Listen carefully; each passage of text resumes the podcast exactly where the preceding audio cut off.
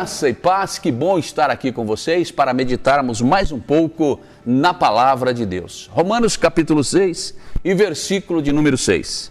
Sabendo isto, que foi crucificado com ele o nosso velho homem, para que o corpo do pecado seja destruído e não sirvamos o pecado como escravos.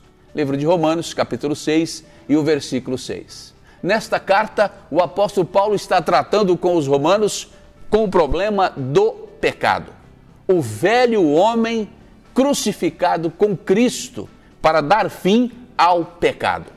O pecado tem sido uma problemática do ser humano.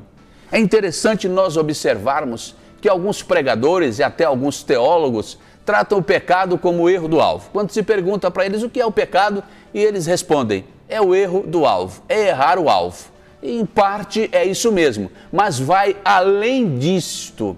O pecado é também algo nato do ser humano, é algo nato do homem, da mulher, em ser rebelde contra Deus. O pecado nasceu, todos nós conhecemos a história, quando Adão e Eva deliberadamente resolveram desobedecer a Deus e pecaram. Então o pecado não é somente quando eu quero fazer e erro. Quero fazer, sou imperfeito, não consegui, errei. Não. O pecado ele começa um pouquinho antes. Ele começa na desobediência. Por isso a palavra de Deus nos diz que nós devemos saber que o velho homem foi com Cristo crucificado. Ensinando a igreja de Roma, então, o apóstolo Paulo lembra: o velho homem foi com ele, Cristo crucificado. E por que o velho homem precisava ser crucificado.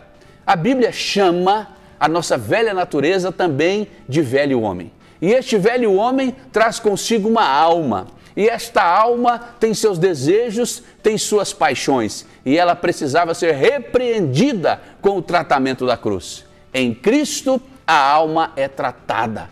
Em Cristo, o pecado é tratado. Em Cristo, em seu sacrifício naquela cruz, o pecado é finalizado. O velho homem está crucificado com Cristo. Esta a razão e o porquê da crucificação da velha natureza. Uma vez que este pecado é vencido, uma vez que este pecado é derrotado, uma vez que este pecado é morto naquela cruz, o homem fica livre. Sabendo isto, que o nosso velho homem foi com Cristo crucificado. Por quê? Para que a velha natureza morra naquela cruz e também para que o homem e a mulher, o ser humano, seja livre do pecado.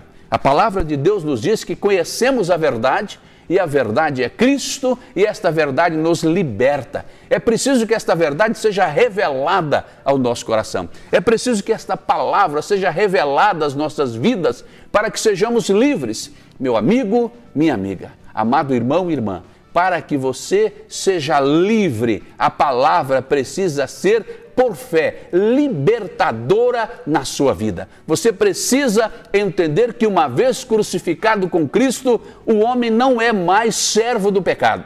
O pecado é dominante, o pecado tem um senhor, o próprio inimigo de nossas almas, o próprio inimigo de Deus, o tentador, o diabo. Ele aprisiona as pessoas no pecado.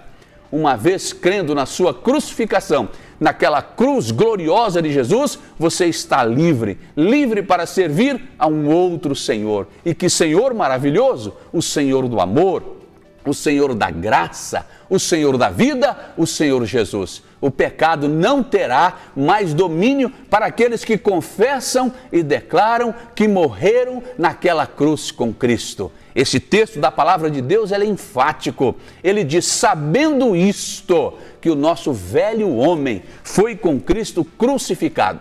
Esta expressão do grego aqui no Novo Testamento, saber ou sabendo isto, contando com isto, é a mesma expressão da matemática ou da contabilidade. É contar por certo, sabendo isto, tendo como certo de que o nosso velho homem, a nossa velha natureza adâmica morreu, já estamos crucificados com Cristo, sabendo isto, que o nosso velho homem com ele crucificado, para que o corpo do pecado seja destruído. O corpo do pecado ele é atendido pelas tendências da nossa alma. A nossa alma gosta das coisas interessantes. A nossa alma gosta das coisas terrestres. Escrevendo à igreja de Colossos, o apóstolo Paulo disse: Se você já ressuscitou com Cristo, olhem para as coisas que são de cima, olhem para Deus, vivam a vida do Espírito, vivam em Cristo. O corpo do pecado, querido, querida,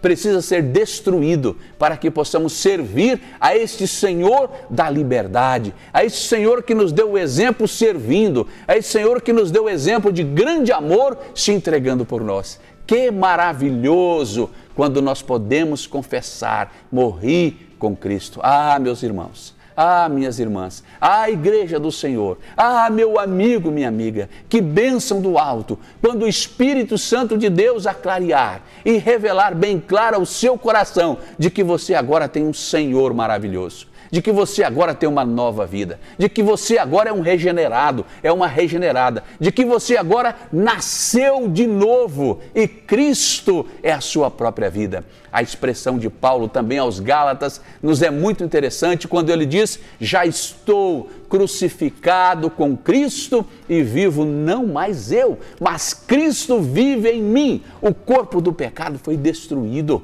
a, a, o domínio do pecado e, e do algoz Satanás foi retirado na nossa vida. E por fé nós podemos viver uma vida vitoriosa, uma vida de Cristo. E como diz a palavra de Deus, já colocados por causa da graça de Deus nas regiões celestiais. Que Deus abençoe a sua vida que você, meu amado irmão, minha amada irmã, possa entender essa grande verdade revelada o nosso velho homem foi crucificado com Cristo. E porque lá morremos, agora temos uma nova vida. E não precisamos mais viver acabrunhados, não precisamos mais viver é, sendo mutilados, sendo atacados pelo pecado. O Senhor é a nossa vida, Ele é a nossa vitória. Por quê? Porque o corpo do pecado morreu. Sabendo isto, que o velho homem foi crucificado com Cristo e não vivemos mais segundo o pecado, mas segundo a glória maravilhosa do próprio Filho, que é a nossa vida. Que Deus abençoe o seu coração, que Deus abençoe a sua vida, que Deus abençoe esta família e até a próxima, se o Senhor assim nos permitir. Amém e amém.